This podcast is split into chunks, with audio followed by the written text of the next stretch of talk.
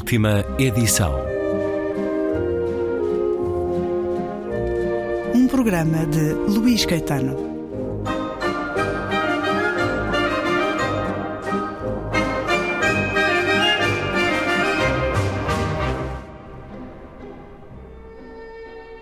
Um amigo meu, de temperamento melancólico e intermitências negras de tristeza, disse-me que, em uma dessas crises abafadoras, se consolara lendo e meditando os provérbios de Salomão. Ora, eu, que sinto sobre a alma, naturalmente triste, o gravame de um corpo que se desarticula e desfibra, bastas vezes me tenho socorrido dos livros em apertos de amargura. E não me lembro se alguma hora acalentei as insônias terribilíssimas do espírito ou sequer descondensei a neblina lenta e sufocante que me dava aos pulmões o ambiente de sepulcro onde refervessem herpes nas cavidades dos crânios. Salomão foi o homem que lidou com o maior número de senhoras de portas adentro. Parece que eram mil as amadas deste sábio. Cantou algumas, aturou-as todas, reinou conspicuamente e ainda lhe subjava tempo para rezar. Eu ouvi a tua oração, disse-lhe o Senhor uma vez. Era de esperar que um sujeito com tamanha família, mais ou menos atanasado pelas desavenças de tantas damas, não chegasse ao termo da vida com um osso são. Pois chegou. Não direi que morresse de perfeita saúde, mas viveu muito e satisfeito. É claro que ele sabia lidar com as mil, melhor do que o leitor honesto com duas ou três. Que as ele conhecia é fora de dúvida. Não admira. Dez centos de mulheres parecem-nos suficientes para um naturalista aplicado. Os escritores de hoje em dia parvoejam acerca das senhoras por falta de exemplares. Salomão era um perfeito cavalheiro quando escrevia as suas observações. Também não admira. A convivência com uma dama discreta pule, civiliza e adoça os sentimentos, que faria com tantas. Eu, por mim, pode ser que me engane, mas se me visse na posição do marido das 300, com mais 700 suplementares, levaria a minha cortesia até ao extremo de publicar um compêndio de civilidade. Cantou ele especialmente uma sulamite que a leitora encontrou no Cântico dos Cânticos quando lhe disseram que a Bíblia é livro bom para meninas. Acho que é. A morigeração das inglesas, a meu ver, deve-se às copiosas leituras deste livro dos cantares, não desfazendo nas objurgatórias de Ezequiel que ainda são melhores. Raras vezes o filho de Betsabé, excelente senhora, desmente a sua proverbial delicadeza escrevendo das damas. Parece que as tolas não lhe eram muito agradáveis, consoante se colhe da seguinte sentença: A mulher formosa e insensata é como um anel de ouro na tromba de uma porca. É bonita a imagem. A formosura é o anel, a insensatez é a focinheira suína. Respeitador dos amores alheios, mais do que David, seu pai, impropera a prevaricação da esposa com estes termos severos. A boca da mulher alheia é uma cova profunda. Aquele contra quem o Senhor está irado cairá nela. Tirando o versículo 16 do capítulo 30, que a decência dos nossos hábitos proíbe de transcrever, e também o que se trasladou com a referência aos ossos no outro folhetim, o sábio por excelência catou ao belo sexo a mais louvável cortesia. Contra o vinho é que ele troveja de modo que me obriga a olhar com horror para os armazéns. O vinho é uma coisa luxuriosa, diz ele, e ajunta com azedume. A quem se dirá, desgraçado de ti, para quem serão as bulhas, para quem os precipícios, para quem as feridas sem causa, para quem a névoa dos olhos? Para quem, senão aqueles que levam o tempo a beber vinho e têm o seu gosto em despejar os copos? Isto é razoável. E mais naquele tempo os vinhos generosos de Engedi bebiam-se puros, como Noé os bebera da mão das filhas. E é um certo de leitura consoladora. É uma das novelas ou dos contos de Camilo Castelo Branco que encontramos no volume que pela terceira vez nos propõe o conhecimento deste género em Camilo Castelo Branco, género dominante. É o volume terceiro de um trabalho organizado e anotado por Hugo Pinto Santos, também com uma notável introdução em cada um destes volumes. A Primatur acaba de fazer chegar às livrarias este novo momento de uma edição que se fará de cinco aos seis volumes, ao ritmo de um por ano e que nos dará pela primeira vez toda a ficção curta de Camilo Castelo Branco. Bem-vindo uma vez mais à Antena 2. Susana Ramos, editora da Iprimatur.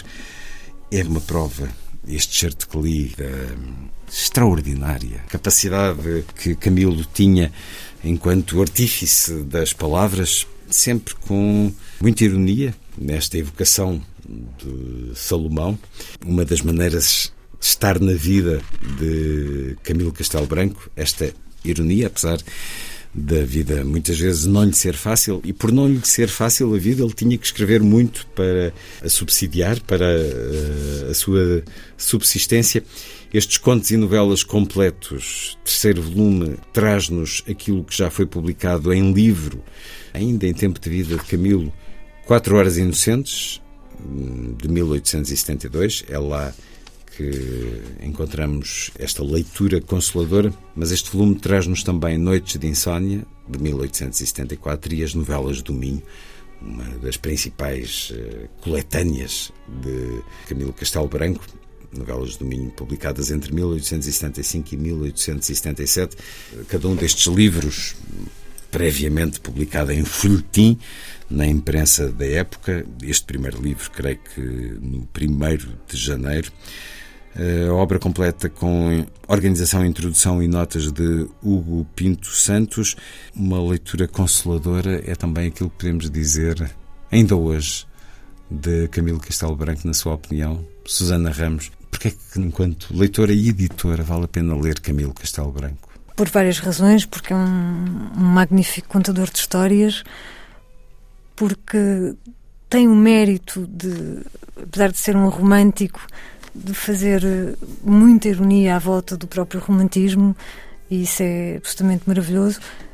Faz-nos ir ao dicionário com frequência uhum. e resgatar palavras do esquecimento. Eu fiz isso, e sabe bem ir ao dicionário, ver as palavras que Camilo nos está a dizer.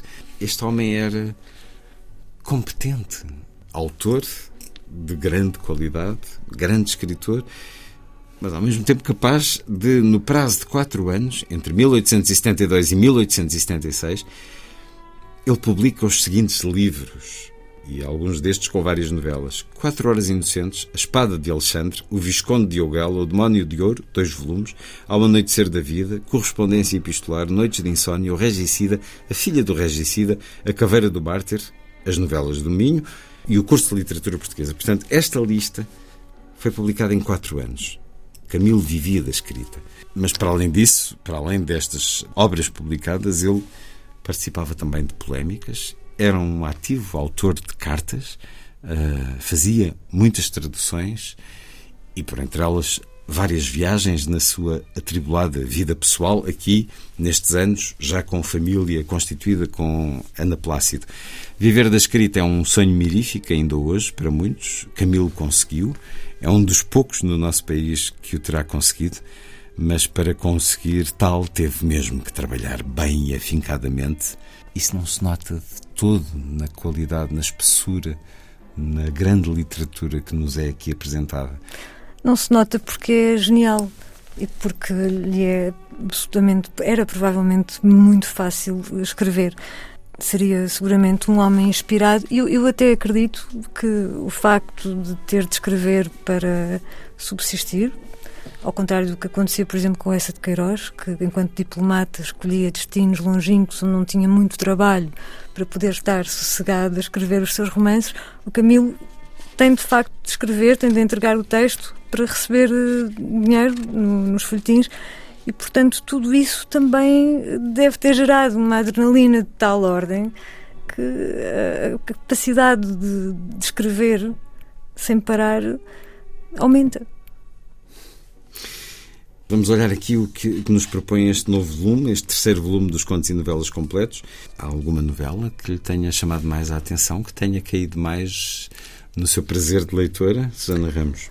Há várias, mas eh, há, uma, há, uma, há um conto das novelas do Ninho, O Cego de Landim, que, de que gosto particularmente. A propósito, eh, as novelas do Minho vão ter continuidade no volume quarto, porque são de tal modo extensas que foi necessário partir ao meio. Estamos a seguir uma ordem cronológica. Sim. E, portanto, elas não estão aqui por, por completo, só vão até 77. Mas sim, gosto muito do, do Cego Landim. É tocante por pensar eh, na própria cegueira do, do Camilo, Uhum. eh, que o levou à morte, não é? Que, o levou a suicidar-se, porque de facto não, não havia esperança para o, para o caso dele, mas também porque provavelmente nesta altura da, da sua vida, não é? O Camilo morre em 1890, eh, em 1877 eh, já não estaria, de certeza absoluta, particularmente bem. E o Cego de Landim é uma, é uma história que consegue ser engraçadíssima sobre uma, uma personagem que é inimaginável. Mostre-nos um pouco da força dessa novela. Foi há 13 anos, em uma tarde calmosa de agosto, neste mesmo escritório e naquele canapé, que o cego de Landim esteve sentado. São inolvidáveis as feições do homem. Tinha 55 anos, rijos como raros homens de vida contrariada chegavam aos 40. Ressumbrava-lhe, no semblante anafado, a paz e a saúde da consciência. Tinha as espáduas largas. Cabia-lhe muito ar no peito. Coração e pulmões aviventavam-se na amplidão da pleura elástica. Envidraçava as pupilas alvacentas, com vidros fumados, postos em grandes aros de ouro. Trajava de preto, a sobrecasaca abotoada, a calça justa e a bota lustrosa. Apertava na mão esquerda as luvas amarrotadas e apoiava à direita no castão de prata de uma bengala. Eu não o conhecia quando me deram um bilhete de visita com este nome. António José Pinto Monteiro. Em São Miguel de Seide, uma visita que se fizesse proceder do seu cartão era a primeira. Quem é? perguntei ao criado. É o cego Landim. E esse cego quem é? O interrogado, para me esclarecer superabundantemente, respondeu que era o cego. Como se tratasse de um cego por excelência e de histórica publicidade. Tobias, Homero, Milton. Mandei que o conduzisse ao meu escritório. Ouvi passos que subiam rápidos e seguros, uns 12 degraus. No patamar da escada, esta pergunta, muito sacudida: É à esquerda ou à direita? À esquerda, respondi. E fui recebê-lo à entrada. Estendeu-me firme dois dedos e desfechou-me logo, em estilo de presidente da Câmara Municipal Sertaneja, às pessoas reais, uma alocução à minha imortalidade romancista, lamentando que eu ainda não tivesse em Portugal uma estátua, uma estátua equestre.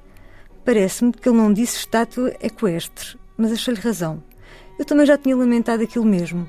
Porém, cumpria-me rejeitar modestamente a estátua, como o Duque de Coimbra, agradecendo a virginal lembrança do Sr. Pinto Monteiro. Tenho ouvido ler os seus livros imortais, disse ele. Não os leio porque sou cego. É uma prosa como não é, É igual. muito boa, não é? Camilo Castelo Branco, ele que também, não aos 55, como nesse conto, mas aos 65, se encontrava num estado de cegueira e de eh, vulnerabilidade e fragilidade física que o levou à morte, mas deixou-nos tanto. E o tanto no que se refere aos contos e novelas continua a ser reunido pela I Primatur com este trabalho de Hugo Pinto Santos a dar-nos uma prosa que é para todos os tempos. Esta edição não é uma edição crítica. Tem algumas, algumas, bastantes notas de rodapé do Pinto Santos para esclarecer certas questões até relacionadas com a ortografia. É uma edição que se destina uh, ao público em geral e que recupera aquilo que se considera a ficção curta, embora a nomenclatura da ficção curta seja muito, seja muito, muito flutuante, não é? Uh, o que nós fizemos foi excluir tudo o que era considerado um verdadeiro romance. Camilo Castelo Branco, disponível para leitura. Contos e Novelas, volume 3, edição e Primatur, livro que nos foi apresentado pela editora Susana Ramos.